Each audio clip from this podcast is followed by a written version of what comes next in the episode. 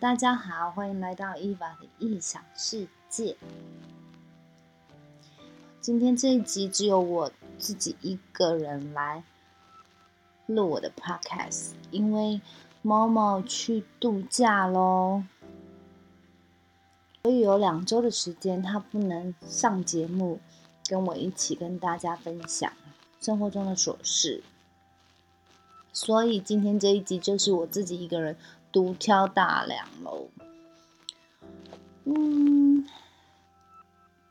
今天这一集我要跟大家聊一聊，就是我一直很想要聊的一个话题，就是好莱坞男星强尼戴普和前妻安伯赫德因为离婚一事闹得沸沸扬扬。他们俩从二零一六年开始。女方以家暴为由申请离婚之后，超过五年的时间，事件依旧没完没了。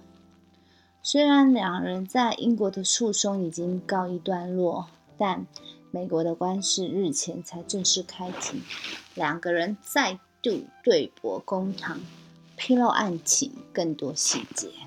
这件在美国时间四月十一日。重新进行的诉讼，预计时间将长达七周，但之前我都一直没有时间跟大家聊聊，所以今天这一集，趁只有我一个人的时候，跟大家聊聊一下这个案件。强尼戴普的家暴案事情脉络如下，我先来跟大家科普一下。强尼戴普的家暴案事情的脉络如下：二零一五年，强尼戴普和安伯赫德结婚。二零一六年，强尼戴普被安伯赫德指控扔电话砸伤他的脸，男方否认。八月份，两个人申请离婚。二零一八年的六月，《太阳报》发文指责强尼戴普家暴。然后被他告上法庭。二零一八年的十二月，安伯赫德在《华盛顿邮报》发表专栏文章，宣称自己是代表家暴的公众人物，暗指强尼戴普家暴，令他相当不满，告他诽谤，索赔五千万美元。二零二零年，在起诉《太阳报》一案中，强尼戴普败诉，被怪兽与他们的场地剧组开除。同年，安伯赫德针对强尼戴普告他诽谤案提出一亿美元的反诉，目前的案子仍在进行中。二零二二年四月，美国法庭开庭审理二零一八年的强尼戴普状告。安伯赫德的诽谤案，从开庭的首日，强尼戴普的律师团队便指控安博斯安伯赫德是个骗子，说他对自身公众形象十分的痴迷。当强尼戴普要求离婚，避免受到羞辱时，他竟为自己编造了一个受害者的角色。而强尼戴普也对陪审团说：“大约六年前，赫德小姐对我犯下了一些相当令人发指和令人不安的犯罪行为，这让我感到非常的震惊，因为这些都没有发生过。我从来没有以任何方式打过赫德小姐，也没有打过我生命中的任何女人。现在。”我唯一希望的是能揭露一切真相。随即，强尼戴普这方公开了他两次被家暴的照片。第一次是发生在二零一五年的三月，当时强尼戴普请他的保镖 C.M. Peter 拍下证据，而保镖也出庭证实这件事，并声称这些照片是他拍的，更表示。这已经不是第一次看到他受伤了。从照片中可以看到，强尼戴普的颧骨上方出现明显的外伤，而他的眼皮也出现了肿胀。对此，保镖 C.N. Bitter 在法庭上说：“强尼戴普当时请我拍下证据，以防止安伯赫德试图对他提告。那时候我确实清楚地看见强尼戴普的脸上有明显的外伤。而另一次的家暴事件则发生在二零一五年的十二月。强尼戴普的保镖 C.M. Bitter 再次表示。”当时他们发生了一些争执，安伯赫德抓伤了强尼戴普，他的鼻子上、右边的侧脸上以及右边的颧骨上都有被抓伤的伤口，而照片也清晰可见，强尼戴普的脸颊有大块的淤青。当保镖西恩被问到是否看到安伯赫德受伤呢？西恩坦言没有，但我有看到强尼戴普的伤势。其实这已经不是西恩比特第一次为强尼戴普作证。早在强尼戴普对美国《太阳报》提出诽谤时，他就有出面驳斥。在我为强尼戴普工作的过程中，从未见到他对任何人施暴。反倒是安伯赫德曾向他丢纸瓶子、眼镜等等物品，甚至还出言辱骂。此外，安伯赫德的前助理也出庭作证，表示经常在家中或更衣室看到安伯的裸体，但从来没有看到他的脸上或身上有任何的伤痕，包括淤伤或者是割伤。事实上，当年安博将自己的受伤照片刊登在杂志封面后，曾被传媒和网友发现，他外出时的淤伤位置竟与当初报道声称受伤的位置完全不同。被揭报，那些淤伤全部都是伪造的。至于协助强尼戴普戒毒的私人护士 Debbie Royd。也透过视频出庭作证。他指出，从未见过查尼戴普有暴力对待安博过，也从未见过女方身上有伤痕。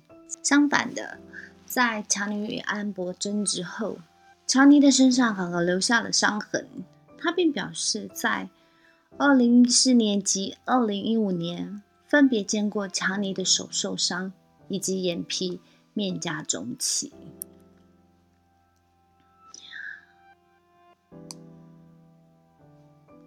我们再来聊聊安伯赫德的家暴历史。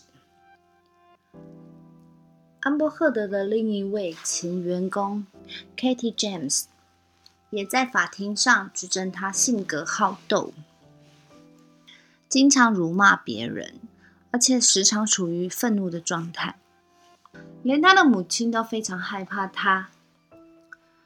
这位前员工回忆起某次，因为希望能调升工资的事，与安博起了争执。当时，安博居然对这位前助理的脸上吐了口水，并咆哮道：“你居然敢向我要拿工资！”当然，这位员工最终被安博解雇了。审讯更爆出安博赫德有家暴历史，他曾于二零零九年与画家兼摄影师的。塔夏·万瑞约会时，因对塔夏施暴而被捕。乔尼·戴普和安伯赫德的婚姻辅导师做供时，也透露安伯曾多次殴打乔尼·戴普，指女方会先引发争吵，目的就是为了要把乔尼留在自己的身边。他还提到，安博有一次更表示。不能因为先动手吵架就觉得不礼貌，因为对他来说这是尊严之争。倘若乔尼为了避免打架而选择离开，那么他宁愿选择打架，这样就能把乔尼留下来。哇，这是个很疯狂的女人哦！婚姻辅导师亦透露，安伯赫德在辅导期间多次不断打断对方讲话。不让强尼戴普发言，而男方为了避免冲突，最后选择了沉默。另外，强尼戴普的家庭医生 David Keeper 则表示，在二零一五年曾收到强尼戴普的请求，请他飞往澳洲一趟。当时，强尼正在拍摄《神鬼奇航》系列的电影，但他却跟安博在豪宅中发生了激烈争吵，女方更朝强尼戴普丢掷酒瓶，接着碎裂的玻璃片。削断了强尼的手指指尖，幸亏强尼戴普的厨师在厨房中找到了他的手指，令其得以接受重建手术。可是，当 David Keeper 被问到安伯赫德曾否因为被家暴向你寻求治疗时，医生的回答是：没有，他从来没有因为被家暴而向我寻求过治疗。而强尼大夫的姐姐 Christy d a n b r o s k y 也出庭推翻安伯赫德的一切指控，包括他是一个暴力、不负责任、像孩子一样的吸毒者的说法。Christine 更回忆到，安伯赫德经常侮辱他弟弟，并举例有一次蒂奥邀请强尼戴普拍摄广告。安伯赫德竟然质疑为何蒂尔会想和弟弟合作，并指他缺乏风格，甚至讥笑他是一个 old fat man，很可怕哎！就是简直他这个女的就在 PUA 强尼戴普啊，甚至连安伯赫德的老东家 DC 也公开反对他。DC 电影公司的总裁沃尔特冰田。出庭指责安伯赫德为人不诚实，而且在水行侠中表现得很差，和杰森·摩莫亚之间根本没有化学反应。但最后官方为了宣传，还是隐瞒了这个问题。除了针对家暴事件，安伯赫德与马斯克的出轨事件也成为庭上的焦点。强尼戴普公开了私人大宅的升降电梯的监视器影像。当时，安伯赫德披着一条毛毯，疑似一丝不挂的与马斯克抱在一起，关系暧昧。而豪宅的保全一大爆，安博每周多次在深夜与马斯克见面，更表示每次都是在强尼戴普不在家时见面。证明两个人约会时间是在其与强尼的婚姻期。马斯克曾在二零二零年的访谈中否认在安伯赫德与强尼戴普婚姻状态时与他有亲密关系。他更补充，两个人在一起的时间大约是在安伯赫德提出离婚一个月后才开始约会。两照不同的说法，看来只能交给法官审视了。虽然安伯赫德在开审之前曾高调表示已经准备了上千项的证据，根据报道，在这一周的审讯中，强尼逮捕的心情显得相当的轻松。相反的，安博不时表现出愤怒或不自在的表情。由于这次的审讯对话都会向大众公开，所以有不少。网友就事件在网络上进行热烈的讨论，大部分人都支持超女逮捕，我也是其中之一。认为安伯赫德一直以来谎话连篇，并尝试扮演受害者博取同情。在这里，我帮你整理出了七个安伯赫德的超糗瞬间，包括了假哭。偷笑，通通都被抓包，连强尼戴普都忍不住摇头。这到底是在演哪一出啊？我们就先来讲讲第一点：安伯赫德诈捐被抓包。安伯赫德在与强尼戴普离婚时，强调自己不是拜金女，不是为了他的钱，更发下豪语，表示会把。分到的七百万美金，通通捐出去。不过他似乎说话没有算话，直接被强尼戴普的律师抓包。原来他只捐了三十五万美元。接下来还有两笔以安伯赫的名义捐出的匿名捐款。后来被查到，这个神秘捐款人竟然是特斯拉执行长马斯克，前前后后一共帮他付了八十五万美金，比安伯赫的自己捐的还要多，这也太扯了吧！第二点，安伯赫的狂告白：“乔尼是我一生的挚爱。”由于强尼戴普控诉安伯赫的家暴，公布的录音中，安伯赫的也都呈现一个歇斯底里的状况。或许是要挽回自己柔女子的形象，安伯赫的第一天坐上证人席时，竟开始讲述他和强尼戴普的恋爱故事。他表示：“我们在人群中认识对方，我心想，那个人就是我一生挚爱，强尼是我的灵魂伴侣。”过程中。还不断深情地看着强哥，那个炙热的小眼神，简直让强尼戴普不敢直视，全程低着头，应该心里在想挚爱、窒息的爱吧。三安伯赫的细数甜蜜回忆，告白还不够，安伯赫的直接从他们交往一路讲到求婚、结婚，各种甜蜜瞬间，通通挖出来讲一遍。更好笑的是，当安伯赫的讲到强尼大夫求婚，竟然开心的笑出来。我爸说，乔尼问我，希望我可以准许祝福你们的婚姻。安伯赫的讲到这边，不小心脱口笑了出来，吓到他赶快站起来掩饰自己的失误，但早已被网民抓包。你不是有创伤症候群？怎么会笑得像个幸福的小女孩啊？意识到自己的失误，安伯赫的瞬间变脸，哭丧着脸说：“乔尼答应我，每一天当我起床时，他都会逗我开心。那个瞬间，我在他眼里看到的未来，你们懂吗？我的天哪！如果安伯赫德不是坐在证人席上，我都不知道这是。”这到底是打官司还是闺蜜的抱怨大会了？第四，爆哭摆 pose 给记者拍照。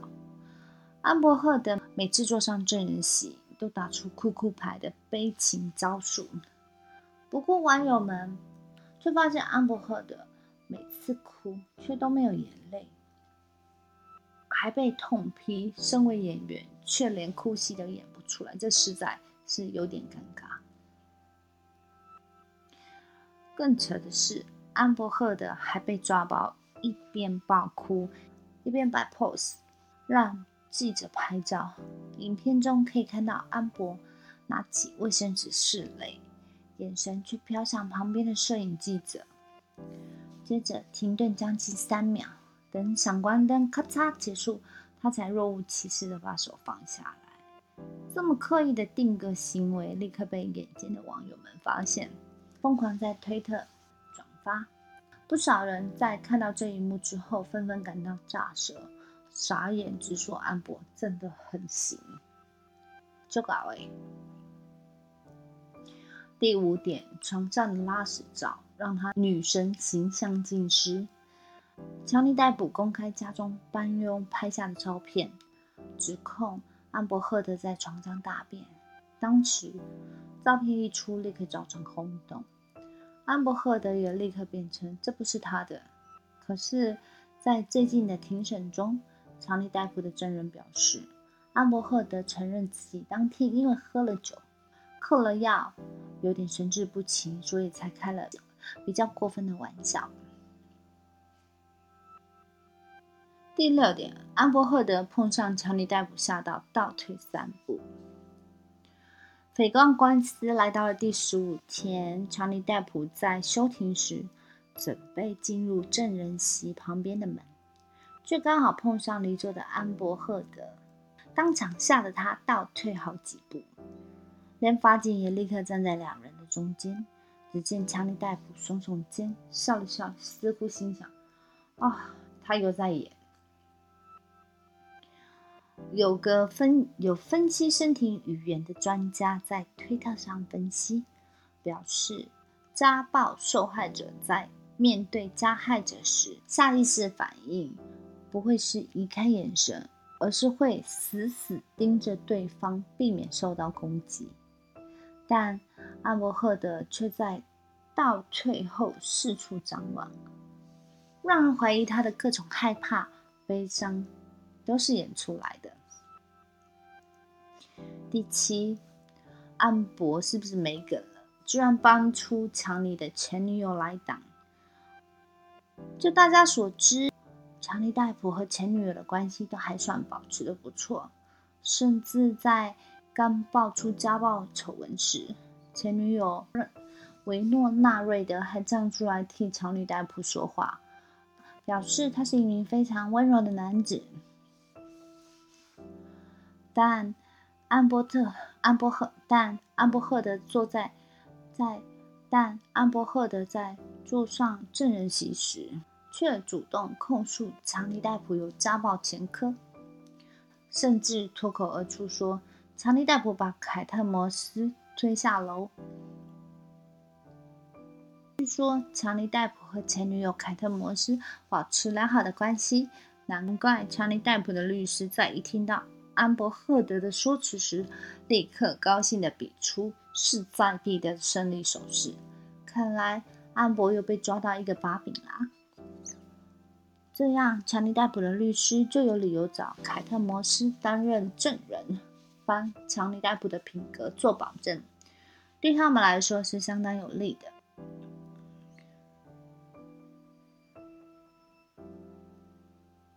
再来就要跟你们讨论的是，我觉得里面最精彩的一趴，全球瞩目的强尼戴普跟安伯赫德的世纪庭审，在二十五号晚间来到了最高潮。为什么呢？强尼戴普的前任凯特摩斯一开庭就狠狠打脸安伯赫德，接着男方律师又请到了 TNZ 前狗仔。修图专家作证，安伯赫德的家暴照有修图痕迹。整场官司打下来，风向对强越来越有利。不过，安伯赫德经常笑眯眯，该不会还偷藏一手王牌吧？由于安伯赫德的失言提到男方前女友凯特摩斯也曾被推下楼梯，查尼戴普立刻请来凯特摩斯出席作证。直播观看人数瞬间飙破一百万。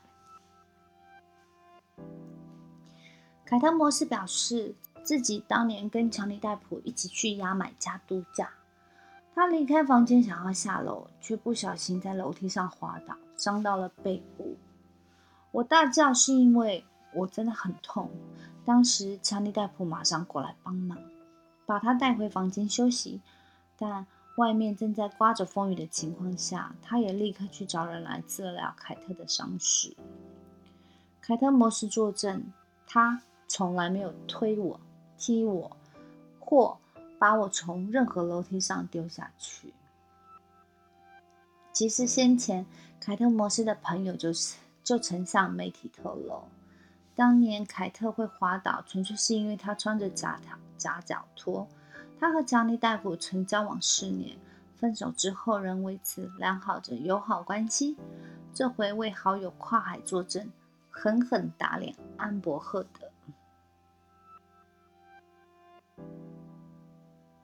凯特摩斯出席还不是当晚庭审中的爆点。强尼戴普接着又请到美国知名八卦杂志 TMZ 的前狗仔摩根特里梅因。摩根是这场世纪庭审的关键证人，因为先前强尼戴普律师怀疑安伯赫德偷爆料前夫砸柜子的失控影片给八卦杂志，但女方矢口否认。当强尼戴普团队表示要传唤摩根特里梅因时，安伯赫德方瞬间砸锅，不停向法官抗议。认为他的证词将打破媒体和消息来源的关系，双方律师吵成一团，但最终还是被法官驳回。摩根顺利坐上了证人席。摩根特里梅因表示，这则影片是透过爆料信箱传送的 Dropbox 网址得到的。经过一连串查证后，TMZ 才刊登出来，但他也不知道真正的爆料者是谁。不过，因为 TMZ 拥有这部影片的版权，代表他们一定有和影片供应者联络。加上摩根表示送来的影片是被编辑过的，刻意裁掉安伯赫德露脸的部分，所以虽然摩根没有明讲。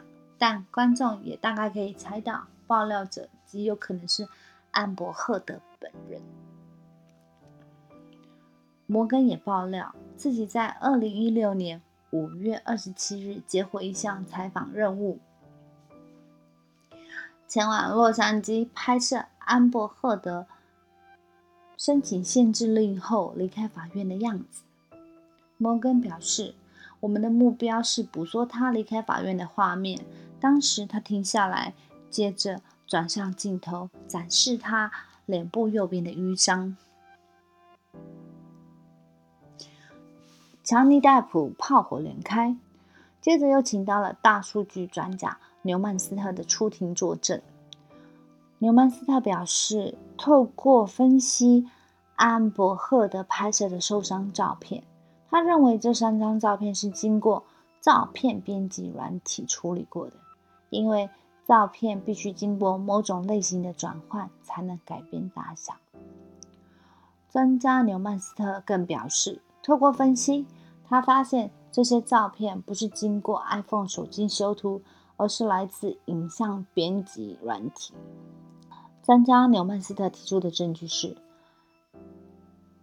一张照片原档显示为 ISO 九点三点一，代表从未修图。但另外一张颜色更深的照片，标签则是 Photo 三点零，蓝色划线处，代表是经过修图软体后才下载到手机里。但纽麦斯特也坦言，他是就档案内容进行判断，任何法医专家都无法验证这些照片。在二十七日晚间，安德最后一次坐上证人席。他在律师讯问下，把握机会说出这段时间受到的伤害，还有网友们的攻击。他形容这种官司让他得一直重温创伤，回想起那段不愉快的过往。他甚至哭诉：“人们想要杀我，他们每一天都这样对着我说。人们想把我的孩子放进微波炉。”安伯赫德表示：“这一切都太可怕了，令人感到很痛苦。对对任何人来说，这都是一种耻辱。我好歹也是一个人，我不值得这样被对待。”虽然安伯赫德把握最后一天机会，在证人台上表达自己的感想，努力去说服法官与陪审团，但情绪激动的他又再次失言，自曝自己写的社论文章。就是在评级前夫强尼戴普利用男性的权势在社会上作威作福，因为他之前不承认呐，他觉得他并没有指名道姓，他说的是强尼戴普啊。虽然强尼戴普律师团并没有惊讶安伯赫德的马脚不放，但在网络上已经引起了不小的讨论。而这场官司的判决结果也即将出炉，我真的很期待耶！这场官司越演越烈，越多证据出来，越能证明安博从头到尾都在睁眼说瞎话，企图以女性的身份去混淆视听。我觉得那些极端女权会被人看不起的原因，就是整天在那边。人家女生呢，然后不用证据就可以随便指控别人。在这场官司之前，强尼戴普确实是因为这种莫名其妙的 “Me Too” 运动，蒙受各种莫须有的罪名。然后这些极端女权被拆穿的时候，也都像安博这样顾左右而言他。身为女生，我真的觉得非常的恶心。这些人才是拖垮女权运动的罪魁祸首。希望这场官司最后能给强尼戴普一个清白。我们就等待下个礼拜官司结果出笼喽，我真的很期待。然后下礼拜六月一号我就要去看我的肿瘤科医师了，嗯，希望之前跟大家上一集跟大家讲了，就是我现在吃的。标靶药可能就是有点抗药性了，所以上个月我的 PET scan 的结果报告不是不是很不是很好，它有它又多了几处新的骨转移，还有甚至还有几处呃新的淋巴扩散，嗯。我的主治医师跟我讲说，给我两个选择，一个就是做临床试验，然后一个就是还可以就是直接换新药。经过我今天看了 YouTube，还有给把他传给我的一些 information，然后翻译成中文之后，其实我呃说实话，我是蛮想要做临床试验的。不管是为了我自己，或是也许对我自己来讲，不会带给我有什么好的结果，但是可以受惠于对未来的呃得癌症的人有一些好的帮助。但是到目前为止，我问过我的。男朋友还有我的姐姐，他们都直接跟我讲说，如果有新药的话，就直接换新药，不要就是去做临床试验。但是其实我经经过我今今天的去 YouTube，然后去了解一下什么叫临床实验，我觉得呃其实也不完全，就算是。就算是啊，人家说的啊，把我们做白老鼠，但是我现在了解了那些药，其实在某些国家，像例如说美国，可能他们都已经是可已经合法的贩售了，只是在某些国家，但并没有。所以，呃，有些药啊，所以如果也不完全只是就是只做呃。白老鼠，因为如果你是做临床试验的话，相对的医疗可能我们会比更多人先拿到一些更新的药，然后当然在你在做呃临床试验的同时，你得到的医疗团队给你的照顾也都是比一般人还要更好的，所以请。完全没有那种，就是好像你做白老鼠，然后医疗团体就不管你了。他们还是以先救你的性命为主。他可能会一边帮你在做试验的同时，一边会呃观察你的癌细胞是是否有更恶化。如果你的状况是朝。不好的方向前进的话，医生也可能会随时停止你的实验。所以，千万不要认为说只要做临床试验，就是医生就会不管你的死活。就算这个药对你来讲没有用，他们还是还是不会救。就是当你生命有危险的时候，他就不救你，然后反而还是只只是坚持要做一些药物的试验。呃。还有，在你做临床试验的时候，这个完全都是自愿的。如果你你有想要随时停止的话，你可以没有任何理由就可以停止的。但是目前为什么我我不想要做临床试验？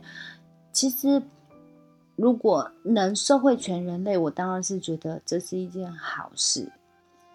呃，但目前为止，为什么我不想？我我觉得这一次我决定，我还是朝应该不会去做临床试验，就直接换新药的方向前进的原因，是因为我已经五年多没有回台湾了。如果要做临床试验的话，说，我几乎可能头一两个月，我可能很长时间都要待在医院，然后做各种的检查。临床实验要做多久呢？这是第第一个原因，就是我要频繁的去医院，所以我可能不能去外地，当然也就是不能回台湾。然后第二点就是。临床试验，我如果要试一个新药，要多久呢？我今天看了 YouTube，他说有些药甚至要到好几年。这个实验，只要你对那个药没有抗药性，可能都会一直持续下去。然后这个就是我的问题了。如果我想要回台湾，我不知道我可不可以，就是持续在做这个试验，可能要中断或者怎么样。呃。这些问题，我打算六月一号去看到我的肿瘤医师的时候，我会跟他问一下这些问题要怎么解决。